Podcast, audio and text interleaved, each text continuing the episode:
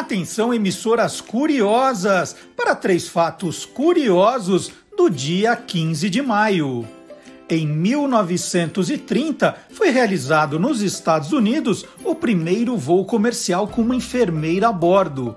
Elas receberiam o nome de aeromoças. A ideia foi da enfermeira Ellen Church. Em 1988, a União Soviética iniciou a retirada das tropas do Afeganistão. Em 2016, morreu o cantor Calbi Peixoto aos 85 anos. Está entrando no ar o programa que acaba com todas as suas dúvidas. Olá, curiosos! Bom dia, curioso! Bom dia, curiosa! Começando mais um programa e hoje é 15 de maio de 2021. Então, um programa que mata todas as suas dúvidas, cheio de curiosidades, curiosidades sobre todos os assuntos. E as manchetes do programa de hoje são dois pontos. É hoje a final do Curioso Game Show, um duelo de professores, Vard Marques e Marcelo Abud. Quem leva o troféu?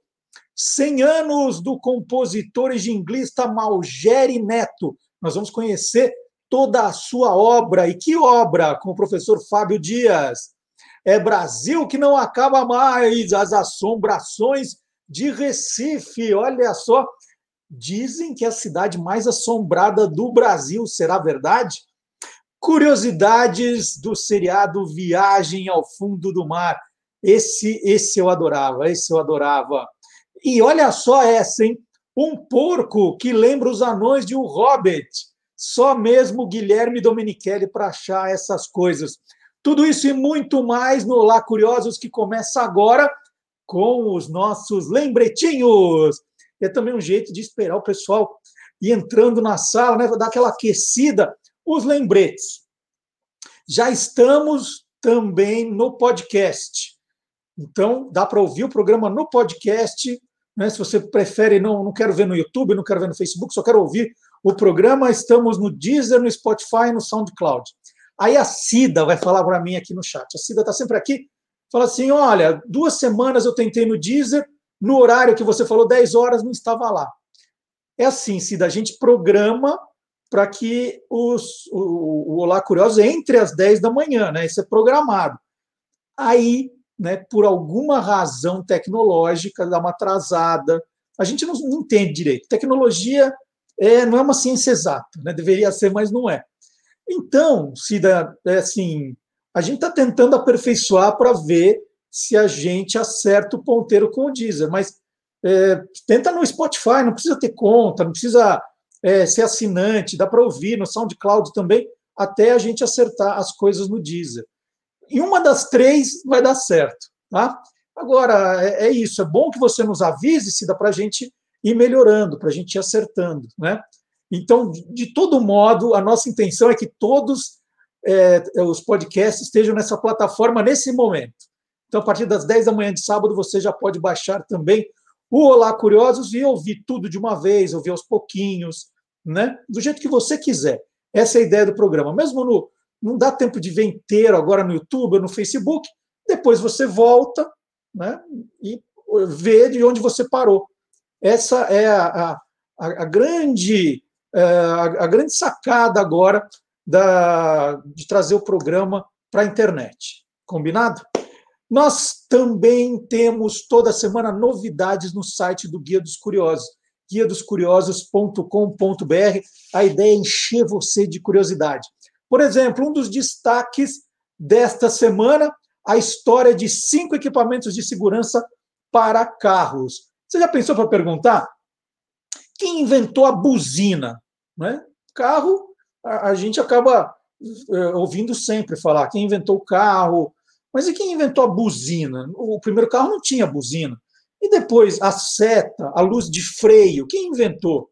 Quem inventou isso que está aí na foto, o espelho retrovisor? Quem foi? Quem inventou o cinto de segurança? E o airbag? Quem inventou? Então, essas curiosidades estão nesse artigo que nós publicamos esta semana no Guia dos Curiosos. Né? Não é só essa, tem várias coisas novas, mas essa é uma delas.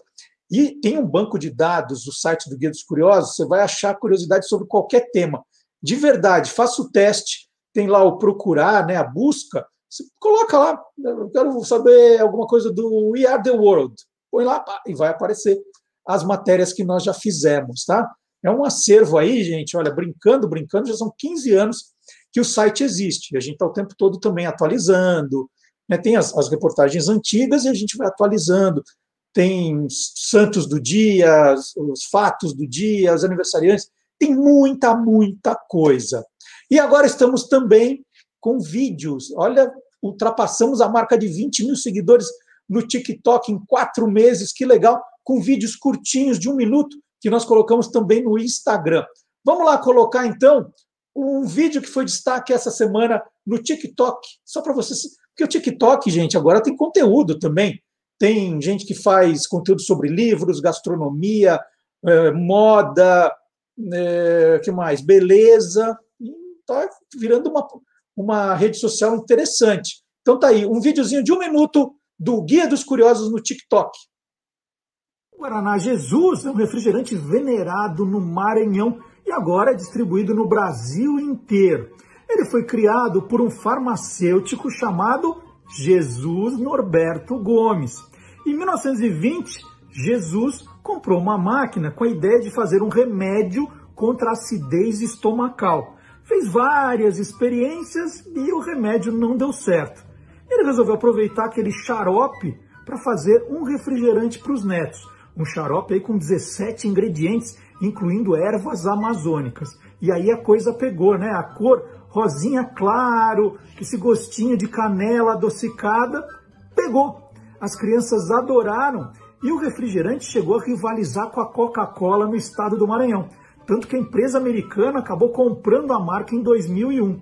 Essa aqui é uma latinha pequenininha, né? Eu acho que é novidade, com 220 ml eu batizei de tamanho menino Jesus.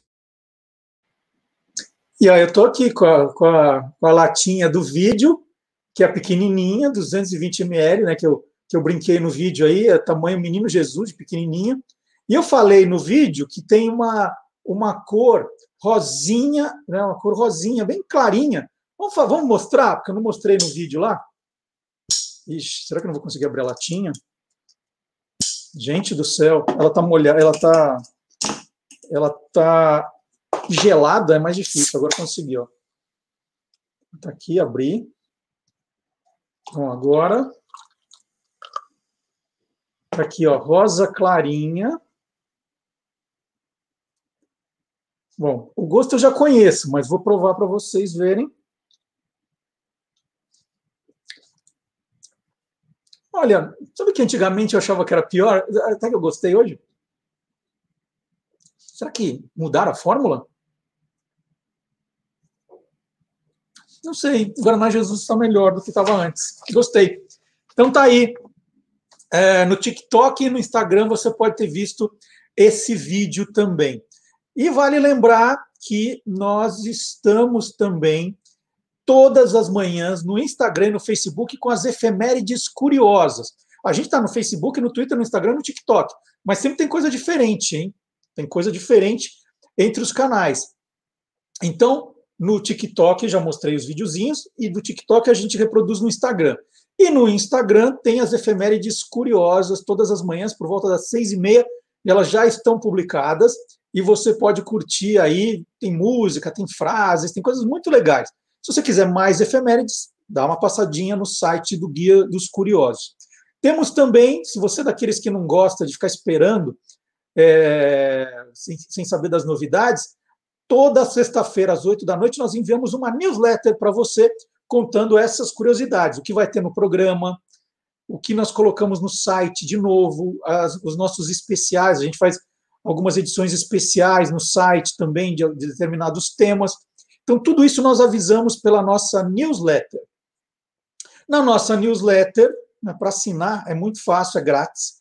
Você entra no guia dos curiosos.com.br, olha, olha só, aqui do lado direito tem você é curioso, assine o nosso boletim, você coloca o e-mail em que deseja receber a newsletter e põe assinar. Pronto. Não precisa fazer mais nada, não, não pedimos seu nome, seu documento, o número do cartão de crédito, nada disso. É só o e-mail e nós enviamos para você, então, o, a newsletter toda sexta-feira, 8 da noite. Se você quiser parar de receber, na própria newsletter tem o descadastrar, você clica o botão e para de receber também. É, é, é, é fácil tanto fazer quanto desfazer. E o que falta falar? Falta falar que nós temos também o nosso e-mail para conversar com você. É o olá curiosos, arroba guia dos curiosos.com.br.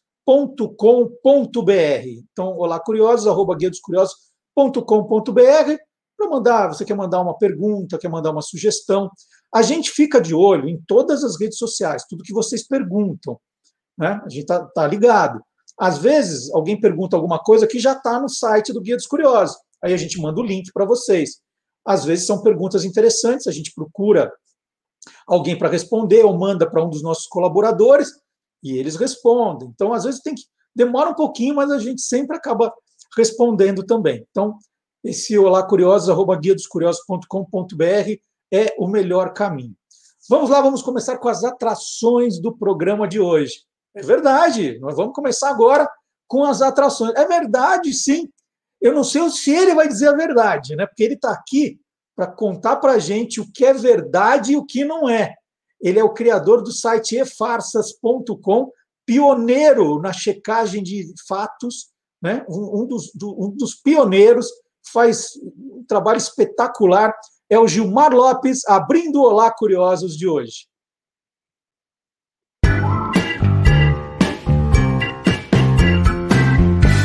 Verdadeiro ou farsa? Há poucos dias surgiram no TikTok vários vídeos dizendo que é muito perigoso você tirar fotos assim, ó, mostrando a ponta dos seus dedos, pois de acordo com esses vídeos que já tiveram milhares de visualizações, hackers poderiam clonar as suas impressões digitais apenas através das suas fotos. De posse das suas impressões digitais falsas, os hackers poderiam desbloquear o seu aparelho de smartphone, conseguir fazer transações financeiras e muitas outras coisas em seu nome. Então, será que isso é verdade mesmo, hein? Será que isso é verdadeiro ou farsa? É farsa! Bom, a resposta curta para isso é não. Ainda não é possível clonar suas impressões digitais a partir da sua foto. Na verdade, essa história é bem antiga e surgiu no final de 2014, quando um sujeito alemão disse ter conseguido clonar a impressão digital da então primeira-ministra da Defesa da Alemanha. Na ocasião, o rapaz disse que conseguiu fazer lá uma clonagem da impressão digital dessa primeira-ministra usando um software e também uma impressora 3D, mas ele nunca mostrou de verdade essas clonagens. Bom, pulamos para 2019, quando uma equipe chinesa, durante um congresso hacker, conseguiu ou disse que conseguiu fazer uma clonagem de uma impressão digital apenas de fotos de uma impressão deixada num vidro. Mas também eles não apresentaram nem o software, nem a máquina que teria feito essa clonagem. A verdade mesmo é que os primeiros smartphones que tiveram segurança biométrica por impressão digital possuíam algumas falhas que depois foram corrigidas. Nas novas versões dos smartphones, o dedo tem que estar vivo para funcionar. Não adianta você colocar um dedo morto ou um dedo falso ali, que você não vai conseguir desbloquear o seu smartphone. Então, amiguinhos curiosos, não tem nenhuma prova de que hackers estão conseguindo clonar suas impressões digitais através das suas fotos. Ao invés de você ficar preocupado com a sua segurança, de não tirar fotos da sua mão, dos seus dedos, se preocupe em não tirar fotos da sua rotina diária ou de, por exemplo, tirar foto na frente da escola das suas crianças com um uniforme que identifique onde eles estão estudando.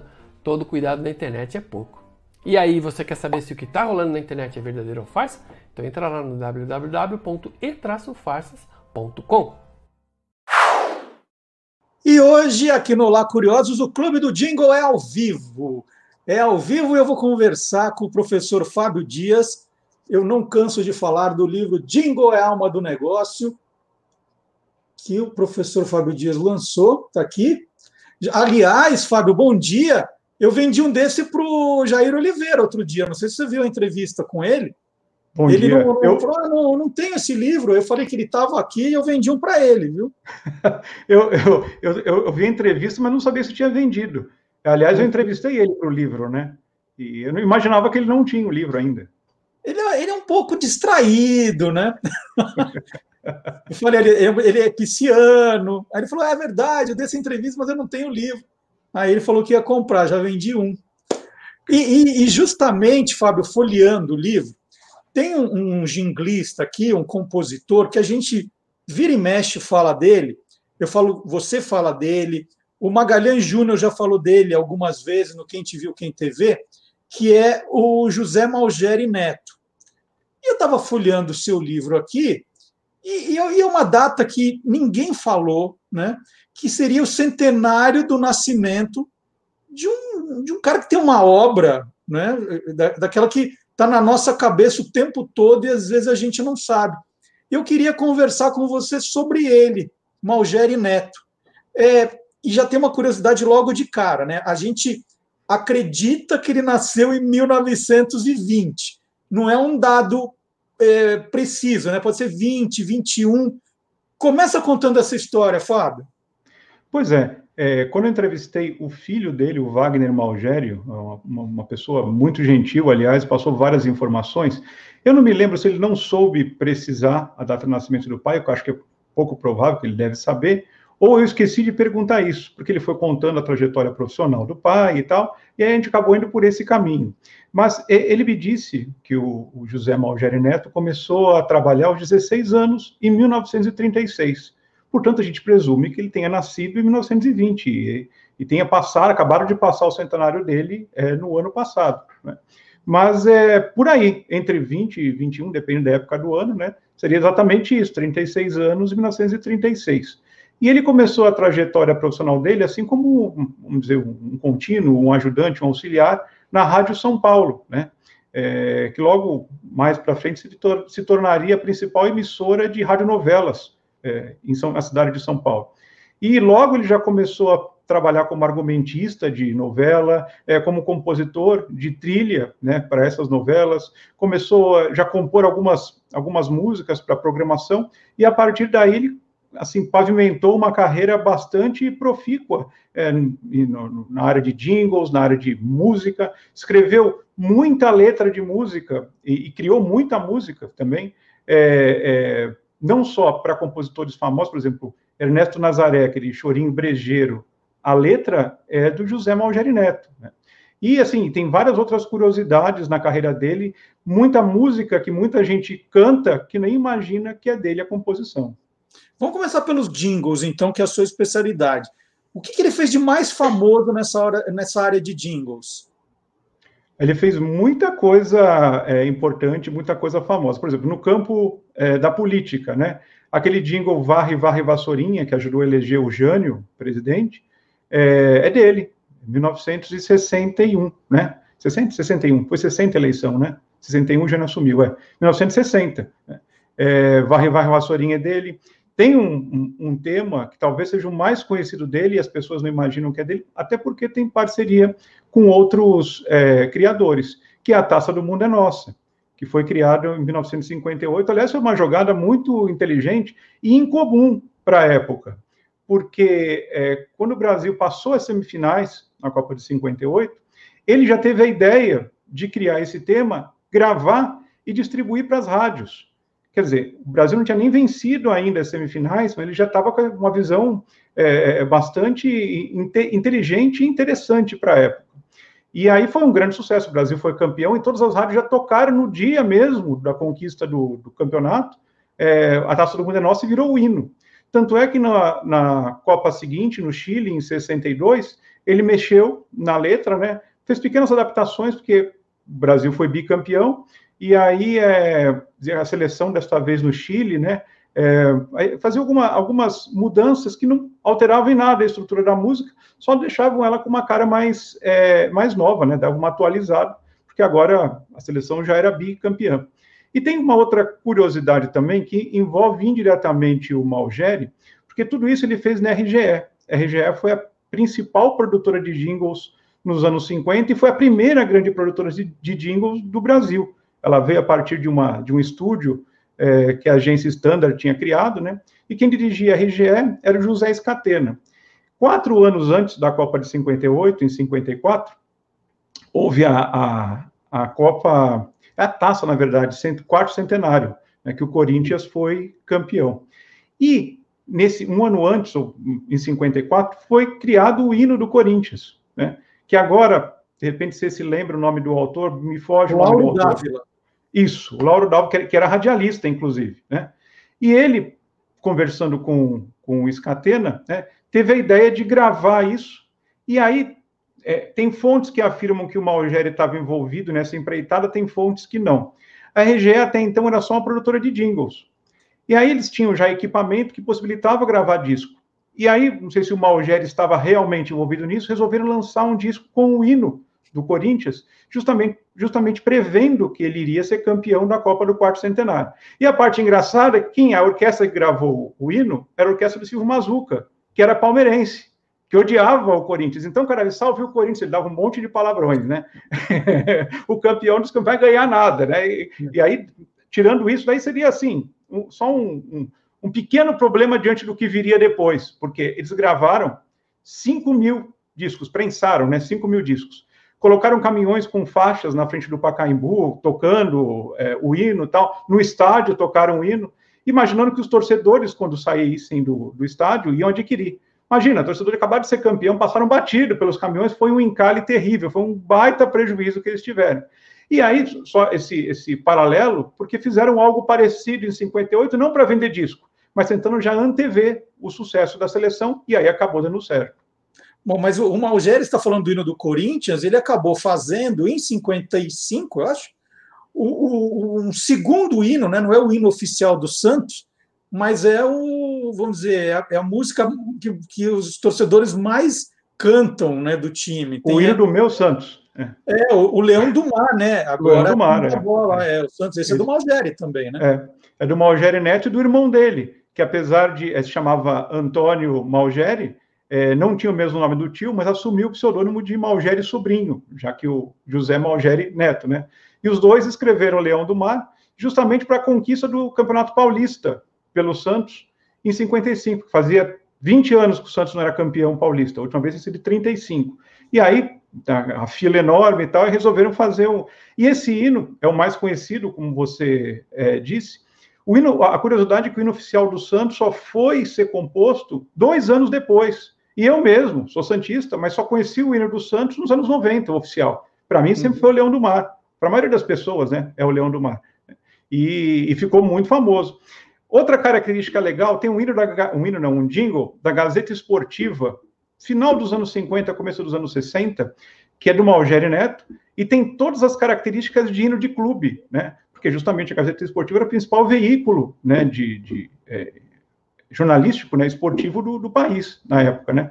E é muito legal porque é, ele enaltece, aquela, sabe aquela coisa é, exaltação, aquela coisa que enaltece, como tem nos, nos hinos de clube, né? Era, como era, era tradição do jornalismo bandeirante, propulsora dos esportes no Brasil. Sabe aquele negócio, né? E é bonito, é bonito o jingle. Tá, tá no livro a história desse jingle também. E a do Malgeri, então, é uma característica que ele tinha, é, é muito ligada também a esse tipo de, de composição. É, e produto, assim, Fábio, algum. A gente está falando de, de hino para clube, hino para seleção, jingle político, e para produto era, era a linha dele, ele trabalhava para empresas também? Trabalhava muito para a empresa, ele fez muita coisa interessante. Talvez, principalmente para o pessoal de São Paulo, do estado de São Paulo, né, São Paulo, litoral, é, o jingle mais conhecido, mais lembrado dele, seja o da Dededrim, né, que é a empresa de dedetização, que ele, ele conhecia o proprietário da, da empresa e resolveu sugerir que ele fizesse alguma inserção publicitária. E aí ele criou um jingle, né, que é justamente é, era ambientada como os insetos fizessem um baile, né, uma festa na casa das pessoas, né? E aí chegava o dedetizador da dededrinha e acabava com a festa. E aí ele sugeriu que o Eli Barbosa, é, que aliás eu acho um cara genial, era um grande é, é desenhista, ilustrador, tinha aquela família, é, não era família, era a turma da fofura, né? E depois teve a TV Tutti Frutti e tal, que ele fizesse a animação para o comercial que ficou muito legal ficou, acho que mais de 20 anos do ar esse comercial. Então, é, várias gerações se lembram, porque era um som assim meio jovem guarda, meio iê, iê, iê a pegada assim do, do jingle, E o, e o desenho animado mostrava os insetos pela casa, né? A pulguinha picando o nenê, e era muito legal, e o traço do Eli Barbosa ajudou ainda a popularizar ainda mais essa campanha. Então, ele fez muita coisa para publicidade, talvez esse seja o mais conhecido, mas, por exemplo, ele lançou croquinhos, acho que nem está mais no mercado, da Kellogg's, era um cereal que era muito gostoso, eu gostava tinha um macaquinho na, na, na embalagem, né? E ele criou sambas, né? Que uma, parecia um macaquinho cantando samba, e quem dava, fazia a voz do macaquinho era o Germano Matias, olha só que louco. Né? O sambista Germano Matias é que dava voz para o macaquinho. Então, tem muita coisa interessante que o, o Malgeri fez, as pessoas às vezes nem ligam, né? É, o, o, nome ou a campanha, a pessoa e até justificava. O pessoal que trabalha com jingle fica mais no bastidor, né? Mas fez muita coisa legal para produtos também. É, você não, você não tem a precisão da data de nascimento e, e a data de morte. Ele morreu quando, o Malgeri Neto?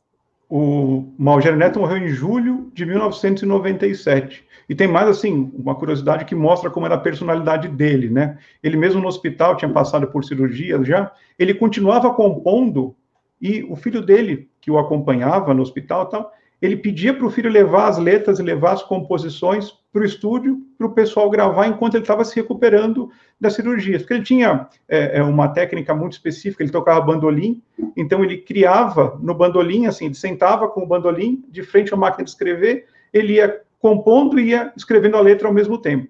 Evidentemente que no hospital ele não tinha essa possibilidade, mas dentro do que ele tinha à mão ali, ele continuou produzindo, assim, literalmente até falecer. E o Malgeri Sobrinhos, é, porque o que eu estava vendo é que eles tinham 10 anos, mais ou menos, de diferença entre eles. Você tem mais notícia do Malgeri Sobrinho também? O Malgeri Sobrinho faleceu em 2001, então, ó, uns quatro anos após o, o, o Neto, né? E o Malgeri Sobrinho, ele também era, era compositor, mas ele tinha uma facilidade maior com vários instrumentos de corda, não só um especificamente, né? Então ele compunha em vários instrumentos de corda e tocava em vários. Ele, ele andava sempre, eu não vou dizer a sombra, que seria uma, uma expressão muito, muito é, forte, mas andava sempre acompanhando é, o Malgeri Neto, até mesmo que era o irmão mais velho, né? Então, é, sempre acompanhava em trabalhos e muitas vezes é, é, fazia essa parceria, tendo composto várias, várias obras é, separadamente, mas a maioria em parceria com o Malgeri Neto. E você falou do Wagner, o filho do Malgeri Neto, ele, continu, ele, ele continuou esse legado do pai de, de fazer música, de fazer jingles, ou foi para uma área totalmente diferente, Fábio? Não, o Wagner Malgeri trabalha numa área completamente diferente. Ele trabalha, acho que, ligado a é, materiais elétricos, materiais eletrônicos, né? Se não me, se não me engano, ele é engenheiro. Ele trabalha numa outra, numa, numa outra área, né? Mas, assim, conserva, é, dentro do possível, né? A, a memória do, do, do, trabalho do pai. Eu digo dentro do possível porque ele me contou é, que o pai guardava não só as gravações, como partituras, todo o acervo dele num grande baú. E esse baú foi queimado totalmente no incêndio. Então, a maior parte da obra do Malgeri Neto, tanto originais como obras gravadas, né, produzidas, se perdeu. Então, é, e, e acho, acho que esse incêndio aconteceu, inclusive, o Malgeri ainda, ainda, estava vivo, né? E aí, assim, o que ele tem, inclusive depois que a gente conversou para o livro, acabei passando vários jingles do Malgeri que eu tinha, que ele não tinha, né? Mas ele foi uma pessoa muito acessível, é, contou a história, disponibilizou o que ele tinha de material lá que eu não tinha, é, mas é, não vou dizer infelizmente, porque de repente a, é, a, a, ideia dele, né, o talento dele é outro, né, mas ele não seguiu esse, esse caminho de, de, de compositor. Muito legal, então nossa homenagem, então, que foi né, o, o centenário de nascimento de Malgeri Neto, vocês viram, é, ouviram o, Fábio relatando o quanta coisa importante ele fez que até hoje está na nossa memória. E lembrando que essa história toda está aqui num dos capítulos de Jingle é Alma do Negócio. É o livro mais completo sobre a produção de jingles no Brasil. E, além de toda essa riqueza de informação, o livro vem com um CD com 180 jingles. Está aqui. Fábio, muito obrigado pela nossa conversa mais uma vez. E para o pessoal não ficar sem um jingle, né? Vamos colocar o do Dededrim para o pessoal ouvir que é de autoria do Malgeri Neto, como você contou, nesse encerramento da nossa conversa. Super obrigado. Bom fim de semana, Fábio. Eu que agradeço. Vamos ver o Dededrinho agora. Vamos lá, aqui no Olá Curiosos.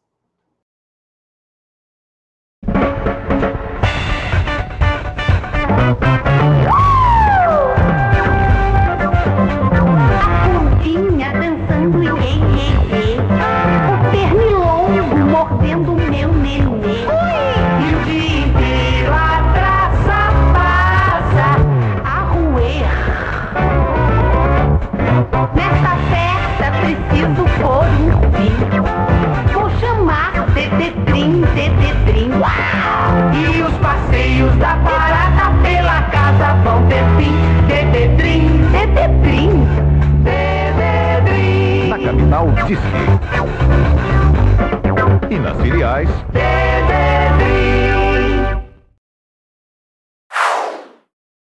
E agora é hora de provar que o mundo inteiro é curioso.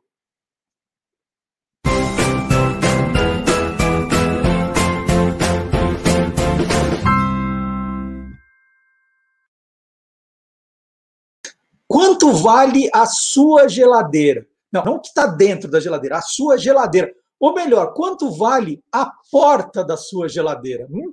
Na quarta-feira, uma porta de geladeira que pertenceu ao artista plástico e grafiteiro nova-iorquino Kate Haring foi a leilão. O objeto ficava no apartamento em que Kate viveu na década de 1980. A porta de geladeira, o que ela tem de diferente?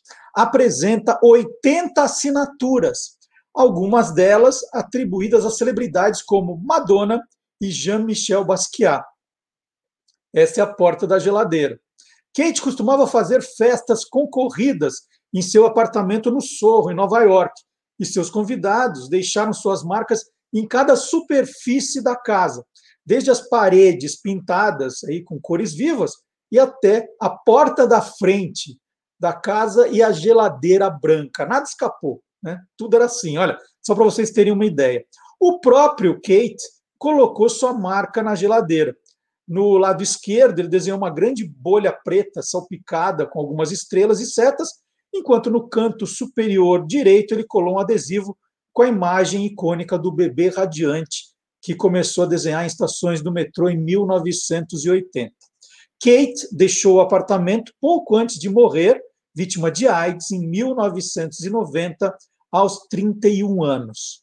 Essa é a notícia. Tem mais uma curiosidade, gente dessa, dessa notícia.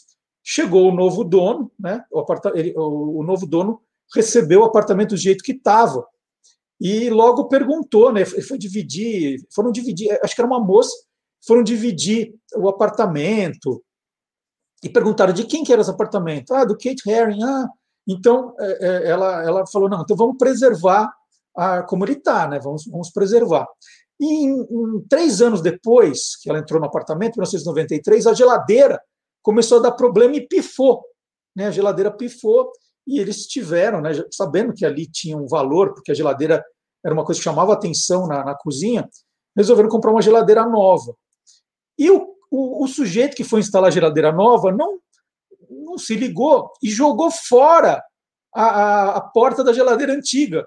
E aí a dona, quando chegou, viu aquilo falou: Meu Deus, foram até o lixo pegar. Ainda bem conseguiram recuperar essa porta de geladeira que acabou leiloada agora, mas foi preservada durante 30 anos. Que beleza. E depois de provar que o mundo inteiro é curioso, nós vamos mostrar que o Brasil é muito mais. Todos os sotaques, o Brasil de norte a sul. Agora a nossa viagem é para Recife.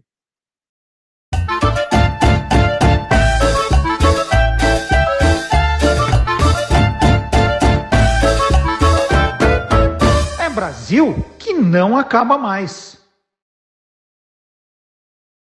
E a nossa conversa agora é com a arte educadora, pesquisadora, roteirista, desenhista e, acima de tudo, uma mulher muito corajosa.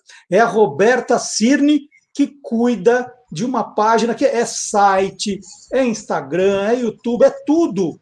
Os Sombras do Recife.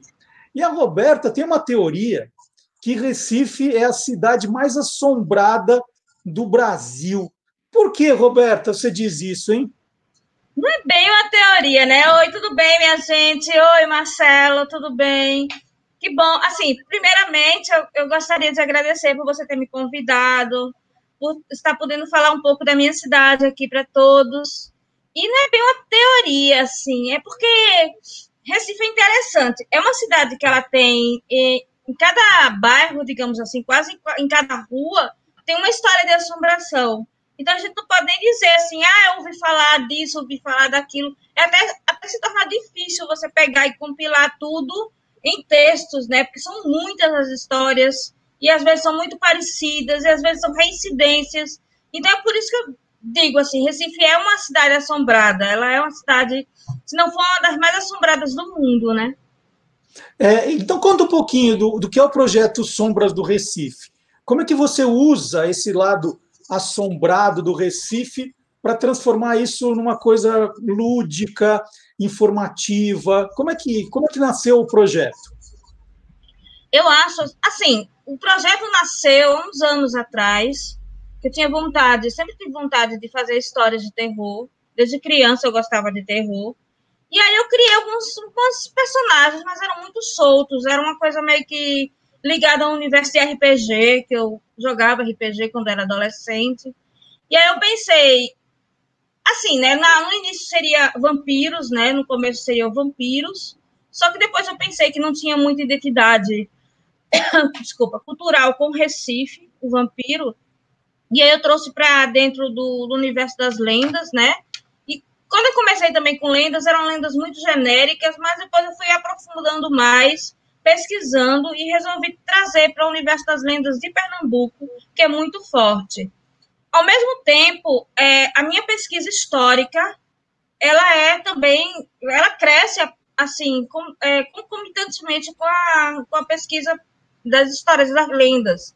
Então, a gente tem lendas ligadas a, a Recife, desde o começo da, da, da colonização, né? A gente tem lendas de 1500, 1600, 1700, e essas lendas eu tento o mais possível caracterizar para mostrar como era a cidade na época, para é, retratar também as pessoas, os usos, os costumes. Eu sou mais especialista no, no século XIX, mas eu também pesquiso em outras épocas, né, quando é necessário para poder fazer uma, uma boa história.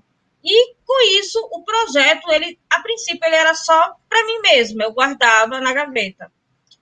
Só que eu trabalhava com quadrinhos institucionais, eu fazia quadrinhos para a Fundarp, que é tipo um, um MINC, né, daqui de Pernambuco, ele é, é, financia alguns projetos, né, culturais, mas eram quadrinhos institucionais, né, e eu deixei de fazer quadrinhos em 2011. Eu meio que tomei enjoo com a coisa e parei. Só que em 2015 eu tive vontade de trazer de volta esse projeto. E aí eu comecei, fiz o site, é, comecei a alimentar o site, coloquei quadrinhos no site.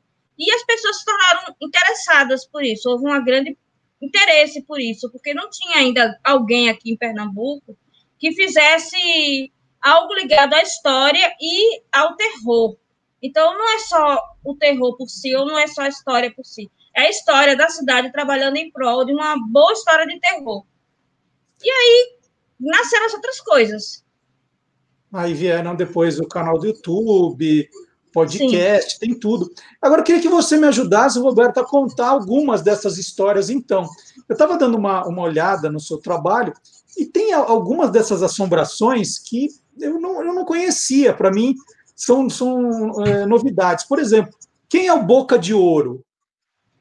Bom, o Boca de Ouro, eu, eu peguei a lenda, primeiro a lenda, que quem contou, assim, com excelência, né, foi Gilberto Freire. Ele falou no seu livro Assombrações do Recife Velho, que é um dos muitos livros de sociologia, antropologia que ele tem, né, no arcabouço de, do que ele já criou, né, e esse livro, ele retrata mais ou menos as assombrações, né, mas ele conta muito a lenda... É, mais simples, né?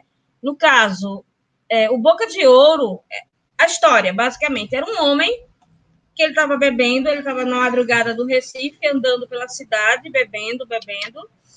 Aí, ele, quando ele olha assim, tem uma pessoa parada no canto, e era um homem todo encapuzado, uma pessoa com chapéu derrubado, assim, sobre o rosto. E essa pessoa pediu para acender o, o cigarro dele, né? Aí, quando ele se aproximou para acender o cigarro, Aí a pessoa levantou a cabeça e era um zumbi, assim, horrível, um, com o rosto todo putrefato, mas com a dentadura de ouro. Então, é, esse homem correu, né? Mas ele fez tipo aquela, aquela materialização do Jason, né? Ele corria para um lado, o cara aparecia na frente dele. Ele corria para o outro, o cara aparecia na frente dele. Aí ele terminou desmaiando, né? No outro dia, ele foi encontrado na rua e quem encontrou ele foi um homem, esses acendedores de lampião, né? Essa, dessa época, mais ou menos século XIX. Ele contou para o homem e essa aí virou uma lenda urbana de disse me disse, né? Aqui tem muita lenda disso. Tem também é, as pessoas recolhiam as lendas mais orais, né? Como por exemplo a perna cabeluda, que é outra lenda daqui. Está na minha é lista. Perna... perna cabeluda está na minha lista. Eu quero saber também. Certo. Então, o Boca de Ouro nasceu dessa forma. Eu peguei essa história do Boca de Ouro e quis dar um aprofundamento a ele. Eu quis dar tipo um background para ele. Então, eu, meu marido me deu a ideia, né? Por que você não faz uma coisa meio aquela, aquelas coisas de crimes, né? Passionais e tudo. Eu disse, é uma boa ideia. Ele criou a história em que o Boca de Ouro, ele era um gangster. Então, a gente fez aquela coisa do, do, do jogo do bicho vendo para o Recife, é, dos bares da, da, vida noturna do Recife no início do século XX. Então foi aí que eu ambientei a história. E também aproveitei e liguei com a história do Boca de Ouro de Nelson Rodrigues, né? Então ele tem a ver com a história do Boca de Ouro de Nelson Rodrigues. Ele tem a ver com a vida do jogo do bicho que coincidiu, que foi nessa época, em 1911, 1913, aqui para o Recife. E a criação de uma, de uma espécie de cartel, né? ligado ao jogo do bicho, que aqui também era proibido, né? E tinha aqueles, aqueles donos de banca de bicho que eram mais, mais ricos e os que podiam mandar mais, né? Tipo uma, uma máfiazinha, né? Como é até hoje, né? Uhum. E aí eu, foi, essa, foi essa temática que eu coloquei o Boca de Ouro, dentro dessa temática. E eu criei uma história e lancei em quadrinhos, né? E coloquei online. E esses quadrinhos terminou que a prefeitura me chamou e quis fazer, quis publicar e colocar a revista no, no ar, né? Que saiu a revista Sombra do Recife número 1, em 2018. Foi, foi 2018. Aí o perna cabeluda entra como nessa história? A perna cabeluda é uma outra lenda. Porque, veja só, antes da internet nos tornar mais próximos, né? A gente tem que lembrar que houve uma época onde não se tinha muita facilidade de ter conhecimento. Então, isso foi na década de 70 que aconteceu. Então, o que, o, que, o que houve, assim, qual é o fato? O fato é que tinha uma pessoa passando pela ponte ali por cima do Capibaribe, que é o nosso rio principal, que corta a cidade, né? Ele vem do interior e passa por dentro de Recife. E a pessoa viu uma perna boiando no Capibaribe. Só a perna, sem corpo. E aí foi uma gritaria, todo mundo desesperou. Foi uma mulher, ela desmaiou. Pegaram essa perna, recolheram o IML né? Aí ficou aquela, aquela coisa, a cidade ficou sobreaviso com uma perna, né? Porque foi encontrada uma perna, isso aparecia em jornal e no máximo em rádio, né? Nem televisão, porque a televisão ainda era mais ou menos para poucos, né? era mais rádio. Na época, havia um radialista, J. Ferreira, que ele foi contar uma piada no, no programa dele. Aí ele contou a piada que o homem chegou em casa e quando olhou para debaixo da, da, da, da, cama dele, de casal, tinha a perna, uma perna cabeluda, né? Era uma piada sobre traição da esposa dele. Aí ninguém entendeu nada, assim, ficou assim, ué, uma perna cabeluda, será que é aquela perna do rio? É a perna cabeluda, ela saiu andando, ela saiu pulando, ela, eu vi a perna, e daí até eu vi a perna, né, já rodou toda a cidade, e rodou o estado de Pernambuco. E no tem o interior aí que virou bloco de carnaval, virou marchinha, virou livro de cordel. Ou seja, o imaginário cresceu a partir do negócio que era urbano, né? Assim, era uma lei, essa é uma legítima lenda urbana pernambucana, né? E dizem que quando você anda pela noite, né, e você vê a perna, a perna vem atrás de você e vai lhe chutar, e vai ficar lhe dando rasteira, você só vê a perna pulando no meio da rua. Um monte de gente jura de pé junto que viu isso, né? Eu não sei. Aí é, é do imaginário de cada um. Roberta, e a emparedada da Rua Nova? Que história é essa? A emparedada da Rua Nova, na realidade, ela era um livro. Deixa eu ver se eu acho aqui.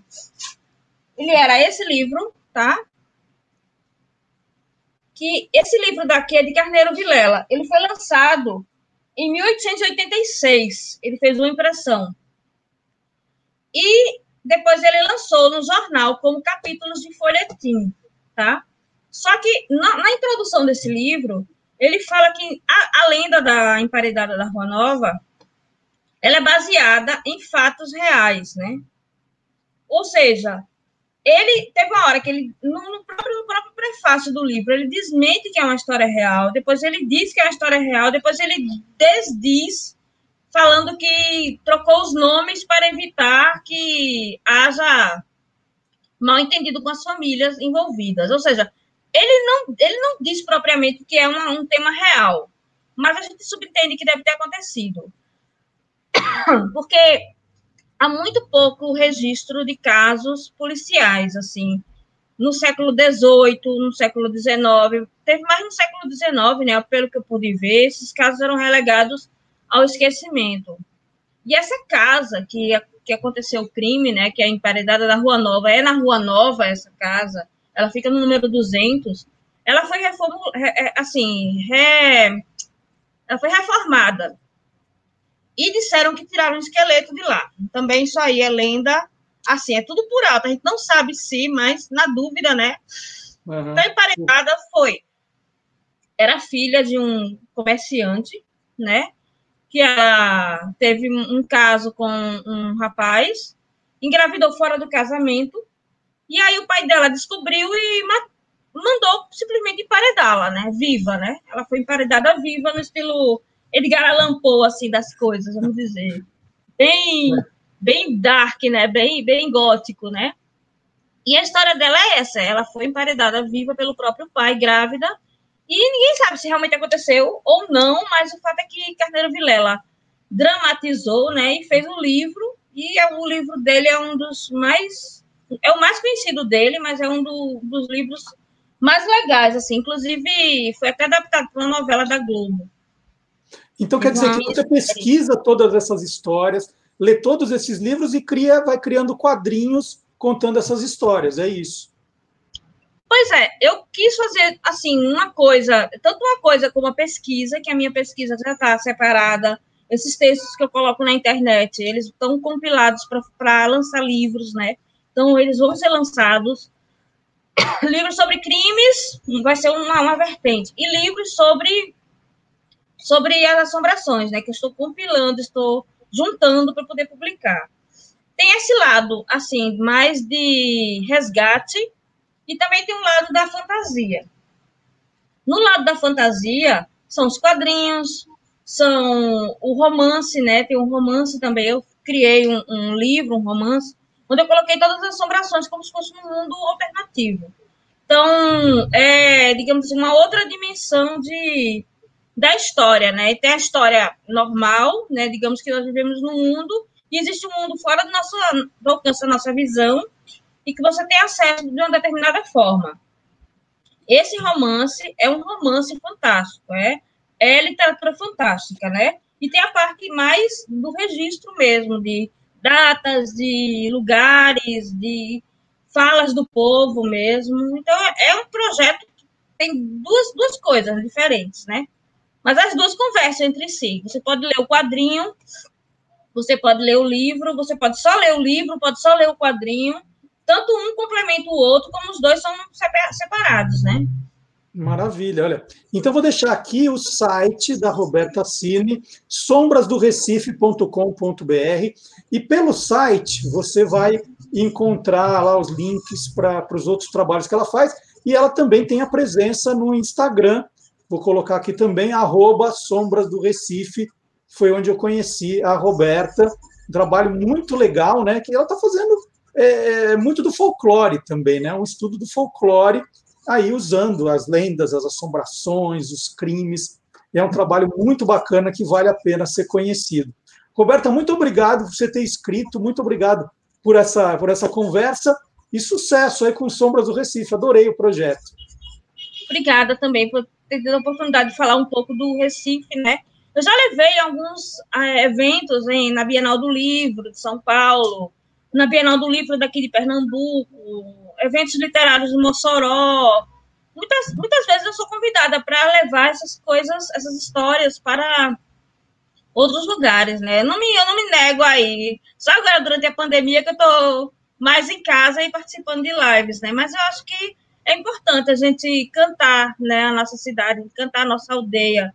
É isso que eu tento fazer, é sair um pouco do comum, da mesma coisa, e trazer alguma coisa de inusitado para as pessoas, alguma coisa que realmente interesse né, a, a, respeito da minha própria terra.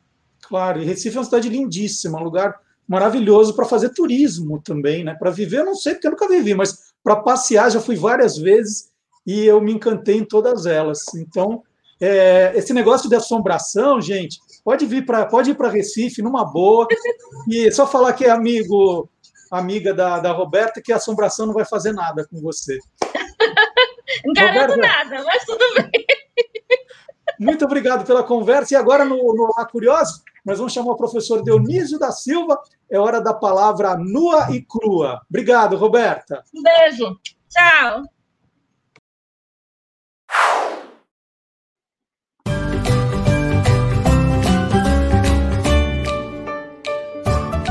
Palavra nua e crua.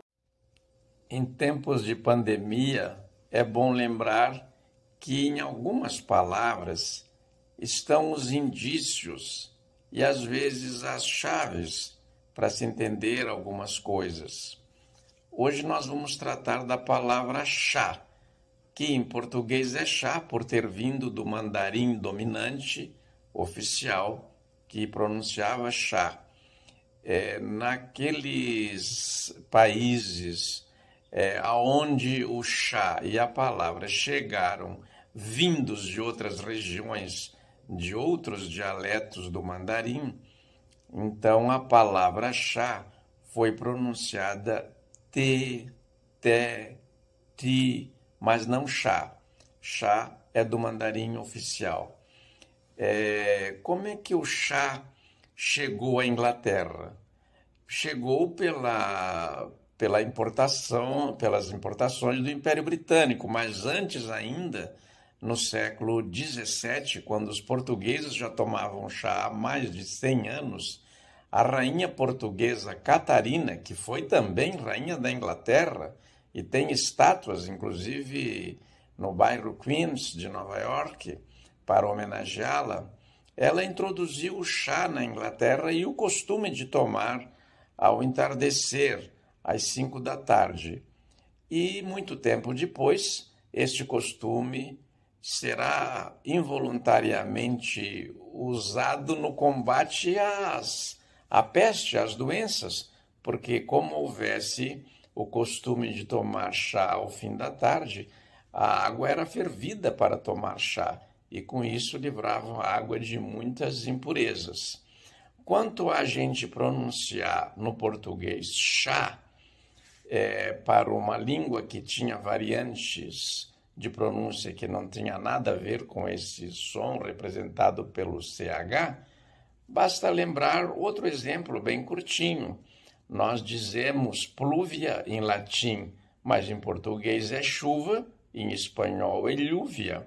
Dependendo do caminho que a palavra faz, da língua de origem à língua que chega, ela vai se modificando senão as línguas seriam todas iguais, não é mesmo? Mas existem essas diferenças. E, por fim, é, as autoridades é, demoravam muito a atender as pessoas, ou eram muitos os pedidos de audiência, e enquanto as pessoas aguardavam sentadas em cadeiras, lhes eram servidas xícaras de chá. Então, tomar chá ali na cadeira, esperando ser atendida, foi a, o costume que ensejou a expressão tomar um chá de cadeira, isso é, esperar muito para ser atendido ou por alguém, tomar um chá de cadeira. E também o chá ficou assim, é, migrou para outras expressões, não é? Dar uma colher de chá, é, um chazinho, e numerosas outras, mas hoje só esta, porque devemos ser breves. Muito obrigado e até de repente. Quem não comprou ainda o livro do professor Dionísio, de onde vêm as palavras? Olha só, livraço. Eu estou marcando aqui a página onde está justamente a explicação de chá. Gente, o livro é tão grande aqui, ó. Aqui, ó, chá, então, muito, ele contou uma boa parte, mas tem muito mais no livro. Porque não é só etimologia, são as histórias saborosas que o professor Dionísio vai contando a cada verbete. E nós fizemos uma brincadeira aqui entre os colunistas do programa, né? É, assim, ah, alguém pensa numa palavra. Ah, vamos pensar numa palavra, vamos ver se tem. Aí, açougue. Aí a gente vai olhar, tem. E, então, tudo que a gente imaginava, de palavras que a gente tem curiosidade de saber a origem, né? Ah, tem férias? Tem. Tem fermento? Tem. É, aí a gente procurava até bichos, né? O Guilherme, tem elefante? Tem. A gente vai fazendo uma brincadeira, então tá, tá aqui, olha, 18 edição, um livro que você precisa ter na sua estante aí. E para facilitar a sua vida, na descrição do vídeo, tanto no Facebook quanto no YouTube, você tem o um link direto para comprar esse lançamento da editora Almedina, do professor Dionísio. Ó, vale a pena. É um livraço, é um livraço. É, é, um trabalho de anos que ele faz, né? Já mostrei aqui que eu tenho a primeira edição, que é pequenininha, e eu tenho, agora eu, tô, eu, não, eu não desfaço das anteriores, não. Eu vou guardando, eu vou guardando. Igual eu faço com o Manac Abril. Né? O Carlos Cantoni é colecionador também do Manac Abril. A gente vai guardando todos os anos. Né? É... Vamos lá. Na quinta-feira passada, o Magalhães Júnior fez um programa sobre as séries esquecidas dos anos 1960. E olha só, tudo bem, eu comecei a ver televisão nos anos 70, né, mas tinha muita coisa que eu acompanhava, que eu ficava interessado. E ele fez um desfile de muitas séries, e olha, eu lembrei de umas três só. Uma que eu vi, as outras que eu vi, eu vi contar. Foi um programa muito especial e o bacana é, é, é, isso, né? Você assiste, conhece algumas séries que você nem imaginava, né? Quem fez, quem atuou, do que se tratava, e, e outras você mata a saudade. Então vamos ver um trechinho do Quem Te Viu, Quem TV, da quinta-feira passada com Magalhães Júnior. Séries esquecidas dos anos 1960. Será que você lembra?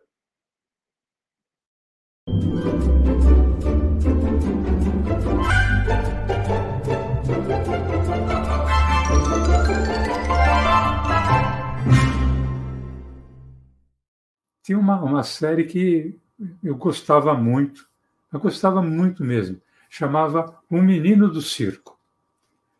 É, essa série mostrava o cotidiano de um garoto chamado Cork, que vivia, óbvio, no ambiente de circo.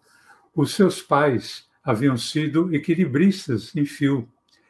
E eles morreram quando eles caíram de um fio que tava, era muito elevado. E o Cork ele foi adotado pelo circo. Esse circo tinha o Mr. Big Champion como dono, ou Mr. Champion apenas. E entre os amigos do Cork estava o simpático eh, palhaço Tio Joey, que era como o Cork chamava, Tio Joey, e um funcionário chamado Pete. E dentre os muitos animais ali do circo, que eram amigos do Cork, estava o Bimbo, o elefante. É, a gente vai ver um trechinho de um episódio de O Menino do Circo, está dividido em duas partes. E você vai ver, Marcelo, e os nossos amigos curiosos e curiosas vão poder ver também, que tem uma leve semelhança do Cork, o Menino do Circo, com o Rust, Cabo Rust do Rin Tin Tin. Mas depois eu falo. Antes a gente vai lembrar que o Cork era dublado pela Magali Sanches, o Mr. Champion pelo Volner Camargo.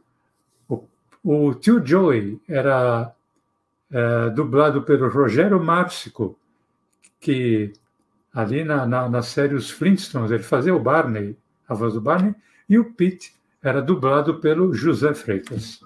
Vamos lá. Se isso é uma foca, tio Johnny, é do que necessito. Então é bom que ela saiba remendar meias.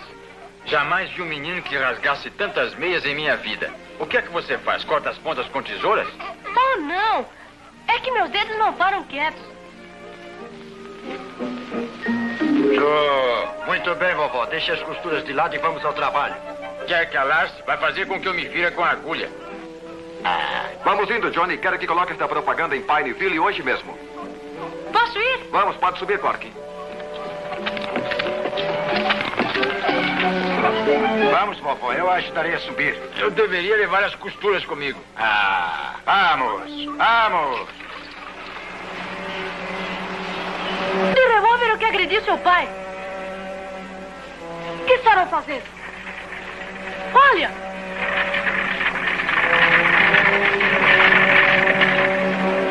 Aquele é o de papai. Eles vão atirar, nós temos que impedir isso. Mas nós não podemos fazer nada. Nós não, mas Bimbo pode. Anda, Bimbo, vamos! Vamos, Bimbo! A eles!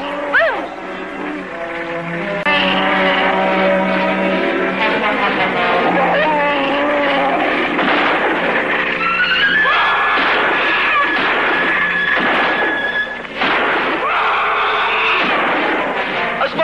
Fazem nada.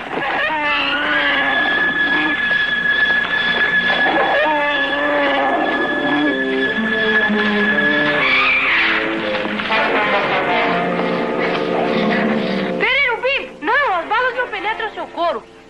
Claro, papai. Estamos bem. Bimbo se carregou de tudo. Sim, eu vi. Dê-me algumas cordas do trolley, Cork. Amarraremos estes tipos e os levaremos à delegacia. É, Sr. Champion, o senhor acha que Bimbo foi um herói? Sem dúvida que sim, Cork. Sem dúvida. Ouviu, Bimbo? Você é um herói. Agora, Marcelo, tem uma curiosidade a respeito do, do nosso amigo, o Cork. Ele era interpretado pelo Mick Dolenz, um ator mirim, que cresceu e mais tarde acabou se transformando no baterista eh, de um famoso quarteto, quarteto musical americano, The Monkees. Uhum. né? Então, aí o Mick Dolenz, junto com o, David, com o Peter e com o Mike, formando o quarteto Monks, ele que era o, o baterista, então você vê como o circo valeu a pena para o É. Cork Dolenz, né?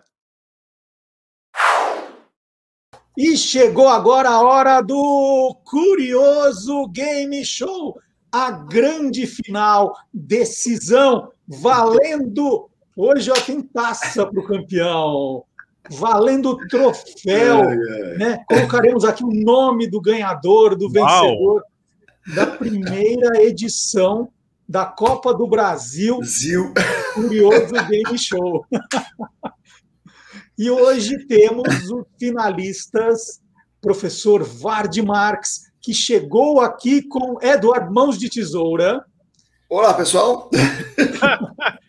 Olá, curiosos. Temos aqui também professor Marcelo Abud, que chegou aqui com o pequeno Little Stuart.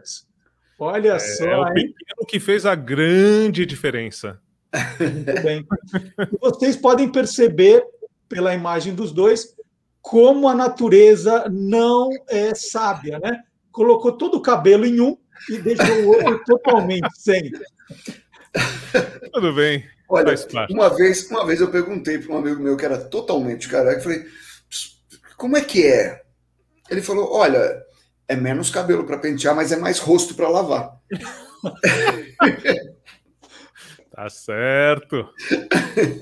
E Marcelo Abud, você já começa com desvantagem, porque uma das, um- uma, uma das, é, das grandes, é, vamos dizer, é, uma das grandes vantagens do professor Vard Marx é como ele é um especialista em tarô, né? Ele, ele faz esse atendimento em tarô, ele já sabe o que vai acontecer. Ele já sabe quem vai vencer. E eu fico falando do passado, eu nunca vou saber o que vai acontecer amanhã. Não é isso, Vardi? O, o- É o exatamente tarô, isso. o tarô não diz quem vai vencer? Eu já anotei até aqui qual é a dica. Eu não vou mostrar agora porque eu sou uma pessoa humilde. Tarô, Mas eu- procurem-me. Eu soube que hoje tem gente aniversariando e eu tô pensando em dar um presente para Valentina. Hoje é Bom, aniversário da Valentina? Aniversário da Valentina. Ela não tá, ela costuma ficar Ela que dá as fazendo dicas. aparições aqui. Hoje ela não está aqui. É, mas é aniversário, seis aninhos. Olha só, que bacana. Parabéns, Valentina. Seis anos. hein? E- Parabéns! Ó, Então, além, além, de, além de já ter visto o que vai ter é, no, no tarô, ele já sabe o que vai acontecer. É Isso. aniversário da Valentina, então ele tem a obrigação moral de dar essa vitória para a filha. É. Também acho. Né? Vou dedicar com o Pelé. Acho que eu nem vou concorrer. Tô... Gente, valeu. Até a próxima. Bom. Então vamos lá, nós vamos saber hoje quem será o campeão do Curioso Game Show. Essa aqui fica valendo como temporada 2020. Porque aí a gente já pode começar outra 2021 logo? Aí a gente eu vai fazer chaveamento, espanto, repescagem. Eu só me espanto como é que eu cheguei até aqui, viu? Não sei, não sei. Enfim. É um grande jogador, um grande jogador, um cinéfilo, né? Aham. Não, eu adoro cinema. Só que eu não lembro o nome do filme e dos artistas, diretores. Esse é um detalhe. Bom, mas então nós vamos começar agora a disputa para saber o nome do campeão e o campeão vai levar essa taça, certo? Certo. Quase um Oscar, hein? Então estão prontos, papel e caneta ao lado. Sim?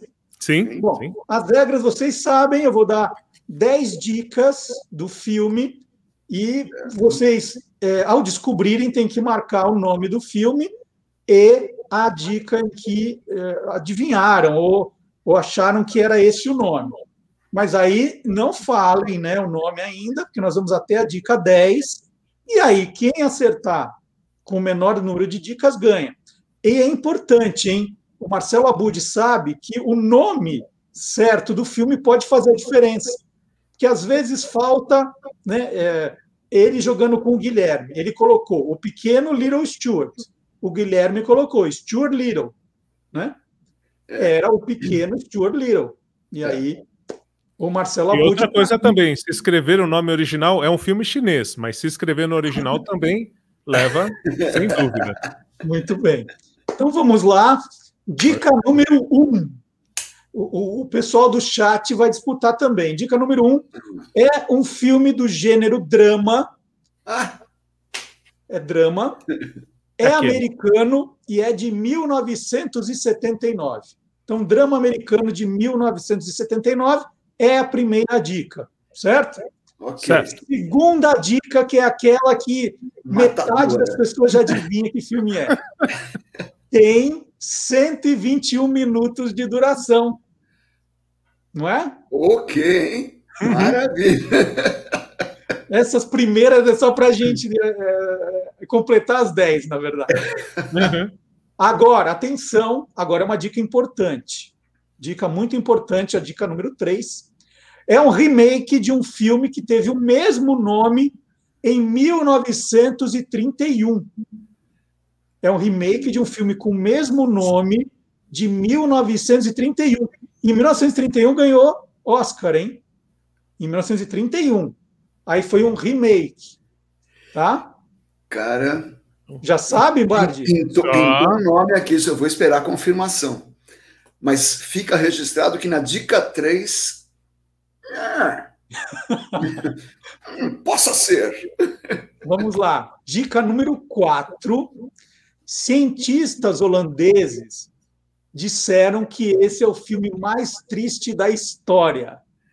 Cientistas holandeses fizeram lá um estudo e disseram que é o filme mais triste da história, que é impossível não chorar no final e que você fica deprimido. Com... É isso, não estou não inventando. Você fica deprimido ao ver o filme. Agora o Marcelo Abud ele mostrou que acha que sabe. É isso? É, uma vaga suspeita, mas muito chute ainda. É. Mas ninguém escreveu nada. Por enquanto, você Não. só. Não. Tá. Dica número 5. Essa versão de 1979 concorreu ao Oscar de melhor trilha sonora e não levou. Concorreu ao Oscar de melhor trilha sonora, mas ficou sem nada. Então, Marcelo Abud, que pegou, que ele contou para gente, que pegou um livro dos ganhadores do Oscar para estudar, ó, não valeu nada. Só um instantinho. Mir. Ô, Mir, tava pensando em você, cara. Pode, pode ajuda, pode ajuda externa? Ah. Tá certo. Deveria, Vamos né? lá. Agora vai começar a ficar mais fácil, hein? Agora vai Isso. começar a ficar mais fácil. A história de um cavalo faz parte da trama. a história de um cavalo faz parte da trama. Não é que o cavalo é o personagem, faz parte da trama. Tá? E olha, como hoje é final, tinha que ser difícil, certo? Vocês estão não precisava exagerar. Molezinhas. Oi? Não, não, precisava exagerar, né, Marcelo? É. Agora, agora dicas, agora começa, agora é aquela avenida, agora começa a, a, a facilitar é. a vida. O Os diretor, o diretor do filme é Franco Zeffirelli. O diretor do filme é Franco Zeffirelli. Deve ser um dos filmes mais famosos de Franco Zeffirelli, dos mais comentados. Agora no chat vocês vão ver. Ah, aquele monte de gente acertando, porque também vão pesquisar no Google. É. Filme do Franco Zeffirelli 79. 79 é. Tá bom, vai. Mais uma daquelas para ajudar. Agora é aquela para ajudar de verdade. John Voight e Faye Dunaway fazem os protagonistas da história. Ah. John Voight e Faye Dunaway são os fazem os papéis principais. Não lembrar. Estou lembrando até da música, mas eu não consigo lembrar o nome do filme. Eu adoro esse filme. Você já deve ter visto na sessão da tarde. Não. Ah, ah eu vou arriscar. Vai, vou arrisca. É vou, escrever, nada, vou escrever em inglês ainda, hein? Que eu não lembro. Tá, vai valer tá. em inglês. Vai valer em inglês. Ixi. Vai valer em inglês. Você pode pôr em francês, em alemão, tá valendo. Mostrando ah. que você identificou o filme, tá valendo.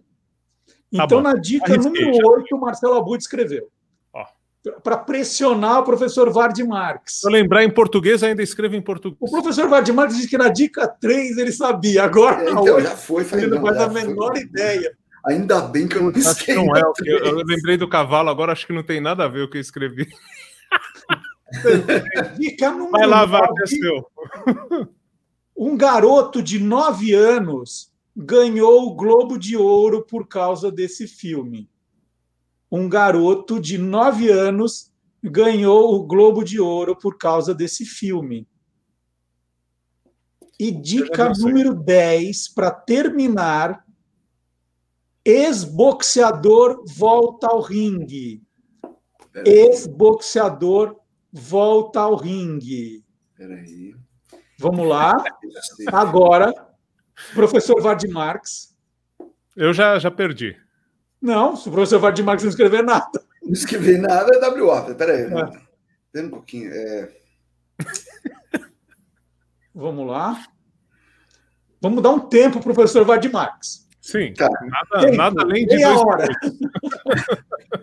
meia hora para você tentar.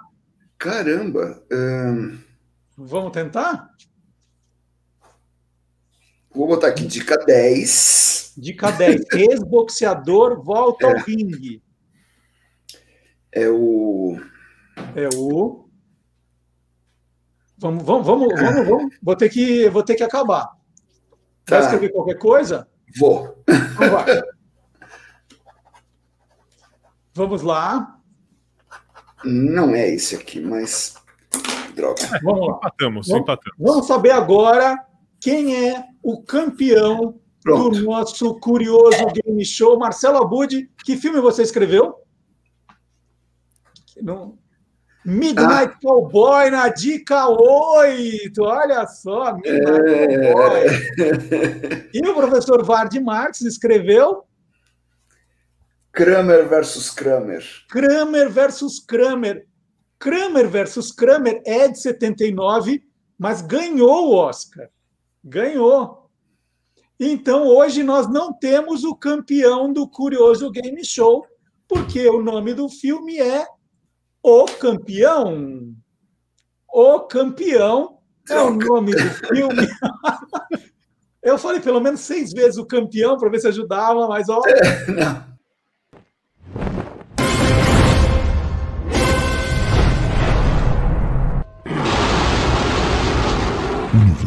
Fantástico. No dia 16 de maio de 1965, estreava no Brasil a série Viagem ao Fundo do Mar. Ela inovou o gênero aventura nas séries de TV. Foi a primeira das quatro séries criadas e produzidas por Irwin Allen.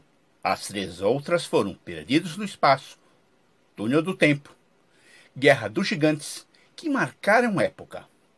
A série Viagem ao Fundo do Mar começou como um longa-metragem em 1965, de mesmo nome. As aventuras de um submarino atômico para pesquisar a vida marinha e seus benefícios para a humanidade foi um sucesso. A tripulação contava com atores de primeira linha, como John Fontaine e Barbara Allen, que mais tarde seria consagrada na série Ginny é um Gênio. A série tinha como principal estrela o submarino Civil. No início, a produção não conseguiu o apoio da Marinha Americana, que temia revelar os segredos em época de Guerra Fria. A equipe passou então a visitar o Museu da Ciência e Indústria de Chicago, fazendo anotações e desenhos no interior de submarinos alemães capturados no final da Segunda Guerra, tudo às escondidas. A série atraiu o interesse de vários militares, entre eles o presidente eleito General Costa e Silva, que em 1967, após se encontrar com o presidente americano Lyndon Johnson na Casa Branca, viajou para a Califórnia, onde visitou os bastidores de filmagens de Viagem ao Fundo do Mar e O Túnel do Tempo. A série teve 110 episódios e quatro temporadas, produzidas entre 1964 e 1968. A primeira temporada foi produzida em preto e branco, com histórias que envolviam espionagem e complôs da Guerra Fria. Pressionado para aumentar os índices de audiência a partir da segunda temporada, Ellen alterou radicalmente o rumo da série. As histórias passaram a ser de ficção científica e aventura, apresentando uma enorme variedade de monstros de todos os tipos, das profundezas desconhecidas dos oceanos à imensidão do infinito e ao inexplorado espaço sideral, além de fantasmas, assombrações e alienígenas hostis. Mas a principal mudança, além das filmagens serem a cores, foi a inclusão do subvoador, um pequeno veículo com capacidade de voar além de navegar no mar, o que permitiu ampliar as possibilidades de novas aventuras. As duas temporadas finais contaram com viagens no tempo, além de mais histórias exageradas. Múmias, lobisomens, sereias, fantoches falantes e um duende do mal, todos perambulando pelo submarino. Apesar de seus episódios recheados de situações absurdas, roteiros inverossímeis, enorme variedade de monstros, alienígenas e cientistas malucos, com muitos efeitos especiais bem toscos, Viagem ao Fundo do Mar ainda desperta um sentimento de nostalgia nos seus fãs. Informou Silvio Alexandre, que pensava que o nome do submarino era civil, que não é militar e só mais tarde descobriu que era civil, algo como vista do mar. Para o universo fantástico do Olá, curiosos! Olha, Silvio, 99% das crianças, e aí eu me incluo, né, achavam que o nome desse submarino era civil mesmo, como você falou, C-I-V-I-L, né, civil. E depois de muito tempo a gente vai descobrir que não, é C, né, S-E-A, Viu, V-I-E-W, a gente juntava civil. Então, olha, eu te compreendo. É, é igual letra de música, né? Algumas músicas a gente começa cantando errado, depois quando vai descobrir o certo, e não precisa ser em inglês, não. Eu lembro da música que a gente cantava tocando de biquíni sem parar, e depois alguém foi descobrir que era tocando BB King sem parar, né? Que tem de música que a gente vai improvisando, e aí aconteceu com o civil também.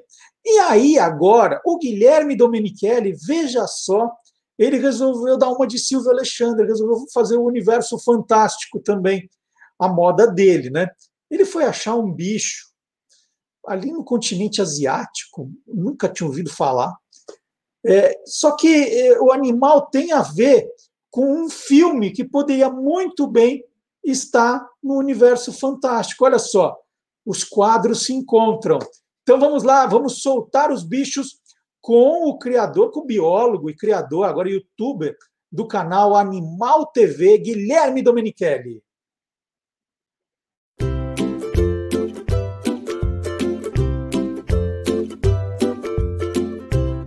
Soltando os Bichos, com Guilherme Domenichelli. E hoje eu vou mostrar outro porco selvagem bem estranho, bem bizarro. O porco barbudo de Bornéu. O porco barbudo vive em Bornéu, Sumatra e outras ilhas do sul da Ásia. Formam bandos, constituídos principalmente por animais parentes, uma grande família. Vivem nas florestas tropicais, matas de manguezais e gostam de andar nas praias para procurar alimento. Assim como a maioria dos porcos, adoram banho de lama. Os pelos do corpo são mais grossos, mais ásperos, com cor cinza amarronzada. Já a barba tem cores diferentes: branca, mais amarelada, mais avermelhada, castanha, um pouco mais escura ou cinza. Eu acho que esses bichos lembram muito os anões dos filmes O Senhor dos Anéis e O Hobbit. Os anões também têm barbas grandes, diferentes, cores diferentes, às vezes com tranças, que eu acho muito legal. Sempre que eu olho um porco barbudo, eu lembro dos anões desses filmes. E você, o que acha? Tem olhos pequenos e orelhas bastante longas, que dá a eles uma audição bem desenvolvida. A ponta do focinho tem bastante cartilagem e ele consegue mexê-la para farejar o chão. Seu olfato é bem desenvolvido. Ele procura comida no chão e fareja outros animais com facilidade. Alguns zoológicos do mundo mantêm e reproduzem porcos barbudos. O zoológico de San Diego, na Califórnia, foi o primeiro zoológico do Ocidente que conseguiu criá-los. Eu já vi esse animal bem de perto no zoológico de Munique, na Alemanha, e fiquei fascinado. É um bicho incrível.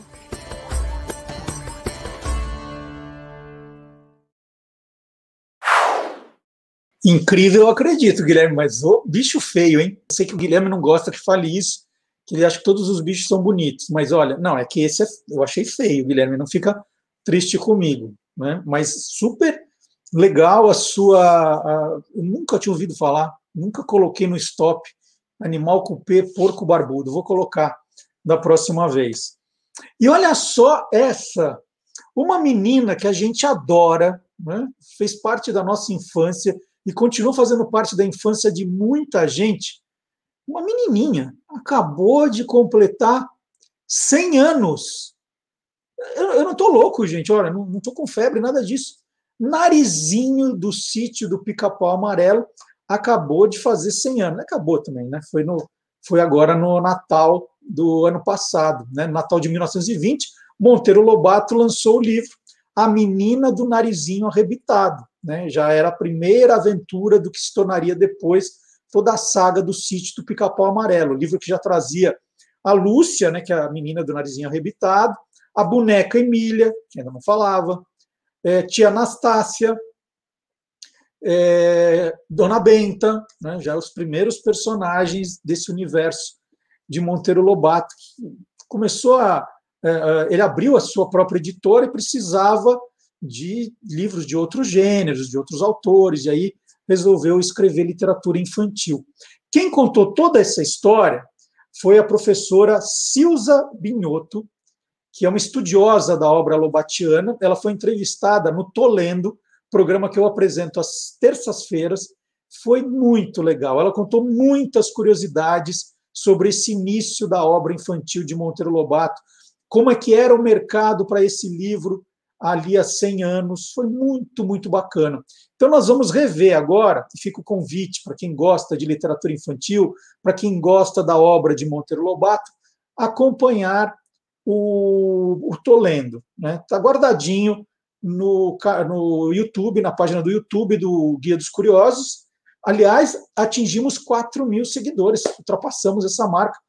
E é sempre motivo para comemorar. Eu acho que somos mais curiosos do que 4 mil.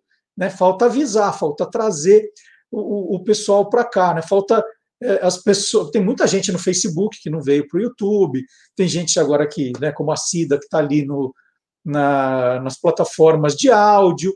mas vamos trazer mais gente para o YouTube também, porque os vídeos ficam guardadinhos aqui para sempre. Então vamos ver como foi essa entrevista com a professora Silza Binhoto. E se você se interessar, o programa inteirinho está no, na guardadinho no YouTube. Vamos ver?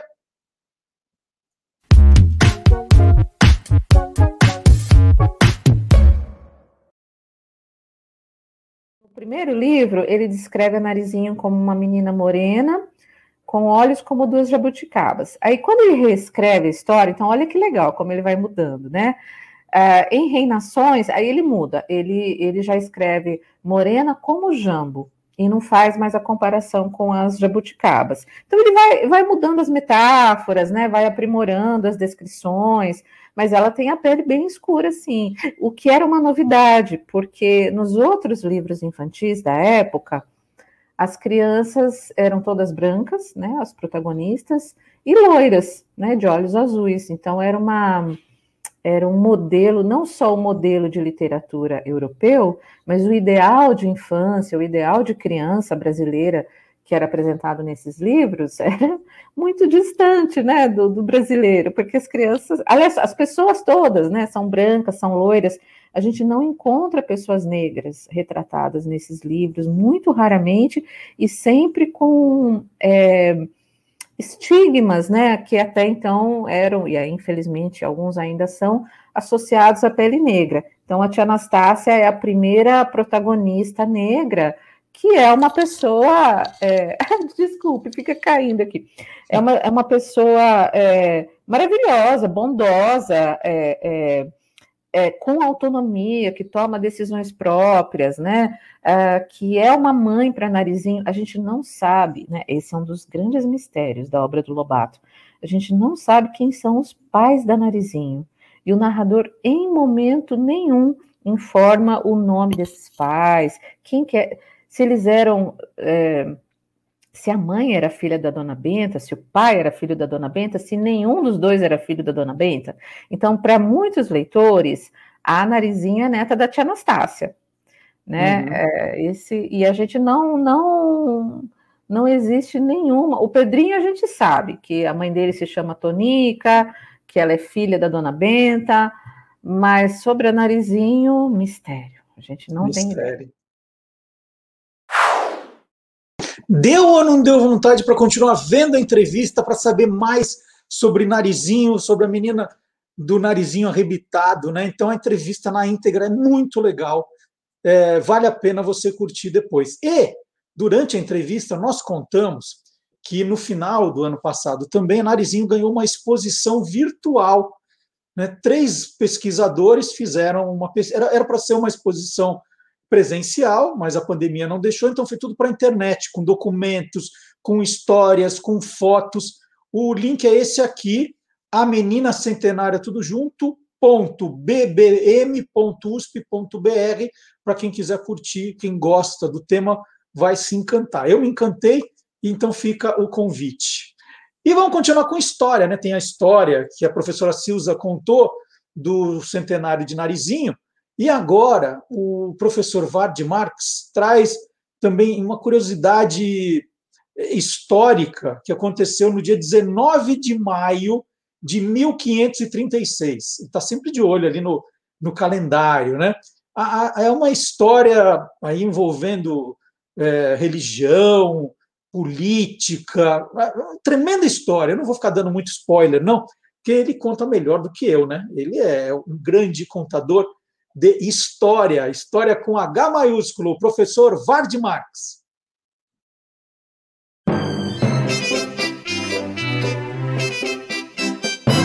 Aí tem história. Olá, curiosos! Recentemente, um meme percorreu a internet que dizia mais ou menos assim: o Rodrigo Hilbert não fez nada demais ao construir a capela onde ele se casou com Fernanda Lima. Bom mesmo foi o rei Henrique VIII da Inglaterra, que para casar com Ana Bolena construiu uma igreja inteira. Sentiu o drama? Aí tem história. É claro que para variar a coisa toda é bem mais complicada, mas vamos a ela. Henrique VIII foi um rei muito importante num período muito especial. Dá para dizer que em grande medida ele foi quem começou com essa história de Inglaterra como potência mundial. Quer um exemplo? Portugal e Espanha tinham assinado o Tratado de Tordesilhas, lembra? É, terras descobertas daqui para lá são da Espanha, de lá para cá são de Portugal. O Papa tinha sacramentado isso. Henrique VIII não gostou nem um pouco da brincadeira e botou seus barquinhos na água, que foi o começo da construção do Império Ultramarino da Inglaterra. Começou lá no século XVI e durou até a Segunda Guerra Mundial. Como todos sabem, ele também era famoso por ter tido seis esposas: é, Catarina de Aragão, Ana Bolena, Jane Seymour, Ana de Cleves, Catarina Howard e Catarina Parr. Catarina era um nome bastante popular no século XVI. Ele divorciou-se da primeira e da quarta. Mandou executar a segunda e a quinta. E a terceira e a sexta morreram de causas naturais, mas ele pelo menos morreu antes dessa última. A Catarina de Aragão era uma excelente rainha muito preparada e tal, mas ela não conseguia dar um herdeiro masculino para o trono. Ela teve abortos, teve eh, crianças que nasceram e morreram com poucos dias ou semanas de vida, teve uma filha que chegou à idade adulta e que tempos depois acabou reinando por um tempo. Depois eu falo dela, é Maria I da Inglaterra. E por isso, por não ter dado um herdeiro masculino, para Henrique VIII ela foi repudiada. Henrique, mesmo antes dessa, dessa história, ele já era bem safadinho e tinha amantes espalhadas por vários cantos. Uma dessas amantes é, era Ana Bolena. Como ele não tinha tido filho macho, ele pediu ao Papa a anulação do casamento com Catarina de Aragão. O problema é que quem governava Roma, onde estava o Papa, era o imperador Carlos V, sobrinho e protetor de Catarina de Aragão. Adivinha se rolou alguma anulação? Que nada. Mas isso serviu de, de pretexto, foi o estupim para Henrique, que até então era um católico praticante. Henrique aproveitou uma onda, uma moda do século XVI, que era o rompimento com o papado, que começou em 1517 com Lutero, lá na Alemanha. E assim Henrique criou a Igreja Anglicana, da qual ele era o chefe. Pronto, separou-se de Catarina e casou-se com Ana Bolena em 1533. Ela deu à luz uma filha. E ela, espertinha que só, percebeu que não ia durar muito no trono se não arrumasse um menino logo. Então, ela teria arrumado alguns amantes para tentar engravidar deles sendo que um era o próprio irmão dela. Os e a gente diz teria arrumado porque foram cinco, incluindo o irmão, cinco ao todo, que foram acusados de serem amantes dela, e todos eles foram muito torturados. Então a gente nunca sabe o quanto de verdade tem na confissão extraída com tortura. É mas aí ela foi acusada, por conta disso, de traição e condenada à morte. O seu posto como esposa do rei, rei da Inglaterra, né, durou pouco, tanto que ela é chamada também nos livros de história de Ana dos Mil Dias.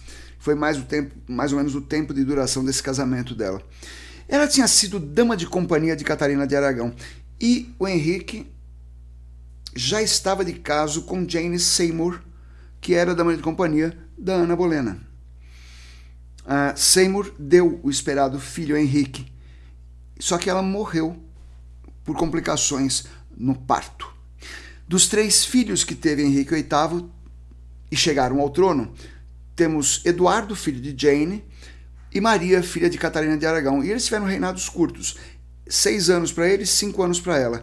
Curiosamente, a filha de Ana Bolena, teve o maior e mais próspero reinado. Foram 45 anos no poder para a rainha Elizabeth I. Essa que está aí é a segunda. Ah, que cabeça minha! Eu esqueci de dizer que Ana Bolena foi decapitada no dia 19 de maio de 1536. Portanto, nessa semana a gente vai é, completar 485 anos de sua morte. E outra coisa, parabéns, Valentina. Feliz aniversário, filha. Eu te amo. Hum. Tchau. E agora, depois do professor Vard Marx, né, o nosso finalista do Curioso Game Show, que não foi hoje que ele levou, é, agora vamos chamar o outro finalista. Eles ficaram aqui para o final do programa, o professor Marcelo Abud, outro estudioso também desse, desse tema que ele adora, né, a história do rádio, e a história que está começando a ser escrita, né, porque ele, ele pesquisa o que já foi e agora o que está sendo, né, a, a, a nova onda dos podcasts. E tem podcasts incríveis, e ele está sempre procurando coisas curiosas ali para contar para a gente. Então chegou a hora do hashtag Hoje Pode.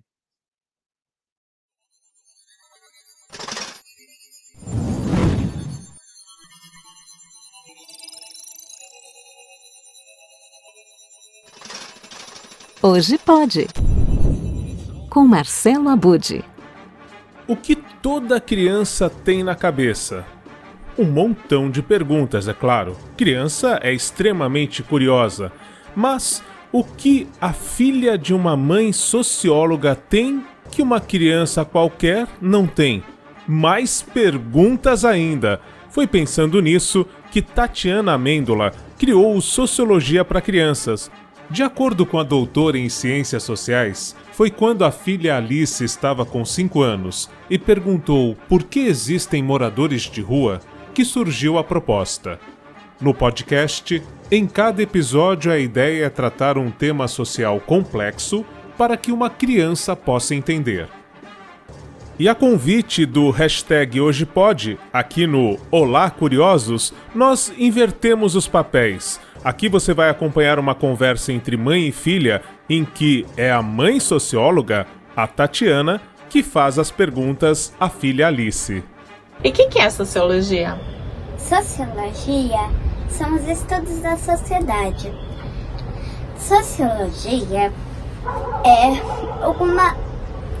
Tipo, a sociedade ela cria muitas coisas, tipo preconceito. E daí, a par... e daí, a partir do preconceito, a sociedade faz alguma coisa. Você tem um exemplo de um preconceito para falar pra gente? Porque a maioria das palavras tem gênero masculino. Lembra o que você me contou outro dia de um filme que falava assim: Vamos, homens. Como que era essa história? Homens, vamos lá! Como que era essa história? Tipo, vamos lá, homens!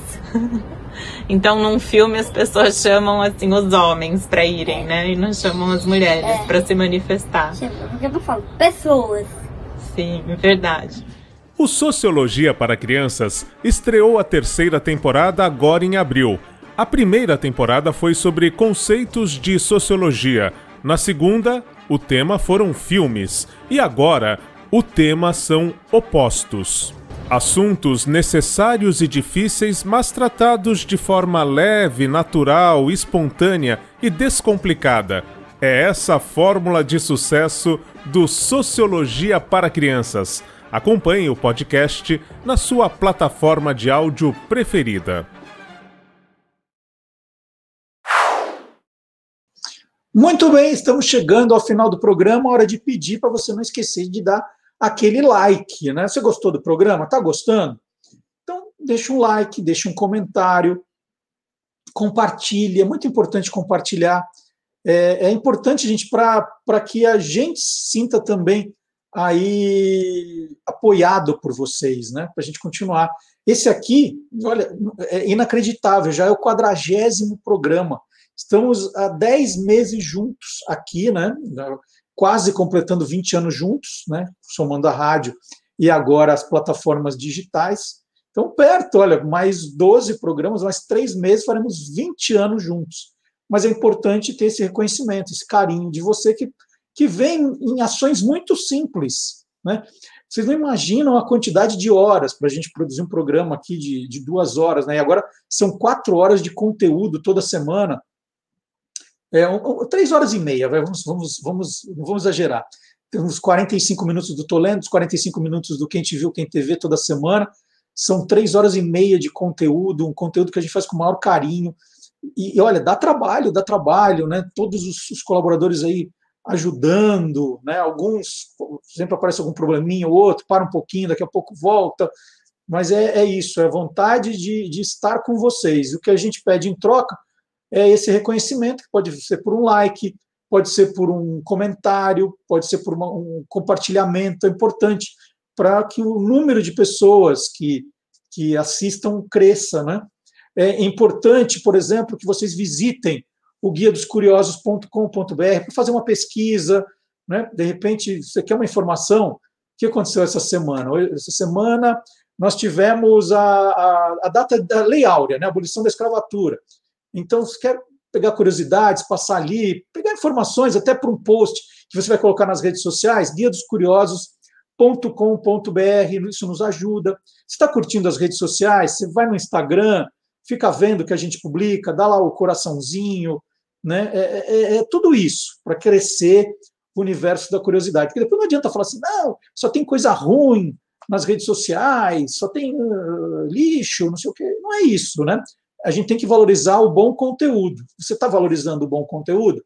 É isso que importa. Né? Não adianta criticar se você também não dá um apoio para quem se esforça para fazer alguma coisa aí, misturando entretenimento com educação. Né? Esse é o nosso objetivo. Então, né, a sua colaboração é sempre muito bem-vinda. O carinho que vocês dão né, na, no, no chat, é, nos comentários, nas, nos e-mails que a gente recebe, são muito importantes também. Tá bom? Então, já deixou? É, estamos chegando no final do programa. Eu estou aqui ó, com o meu Guaraná Jesus. Gente, dessa vez eu gostei mais do que quando eu tomei das outras vezes. Estou quase acabando aqui com a minha latinha. Então, um brinde para vocês. Nós voltamos no próximo sábado. Terça-feira tem o Tô Lendo. Quinta-feira tem o Quem Te Viu, Quem TV. É, não vou dizer os temas. Ah, a gente, é, o entrevistado de terça-feira é um cara muito legal, está fazendo um trabalho espetacular no TikTok. Né? Falei que o TikTok não é mais só aquelas bobagenzinhas, né? tem muita gente fazendo conteúdo bacana. Então, terça-feira não estou lendo. Então, um brinde para vocês. Mas vamos chegar ao fim do programa e nós vamos terminar com música. Né? Hoje nós vamos fazer o Não Quero Dinheiro, Só Quero Amar uma canção do compositor, cantor e músico Tim Maia, gravada por ele próprio no álbum homônimo de 1971. Essa música, Não, Não Quero Dinheiro, Só Quero Amar, tornou-se um dos maiores sucessos de sua carreira e foi uma das músicas mais tocadas no Brasil naquele ano. A música empolgante para terminar o programa em alto astral hoje. Então vamos lá, Tim Maia Sábado que vem tem mais, mas você pode todos os dias, todos os dias, procurar curiosidades novas no Instagram, no Facebook, no TikTok, no Twitter. Vai receber newsletter, ó, é curiosidade que não acaba mais, hein? Programa número 40, logo logo vamos comemorar os nossos 20 anos aqui com você. Tchau, gente, até o sábado que vem.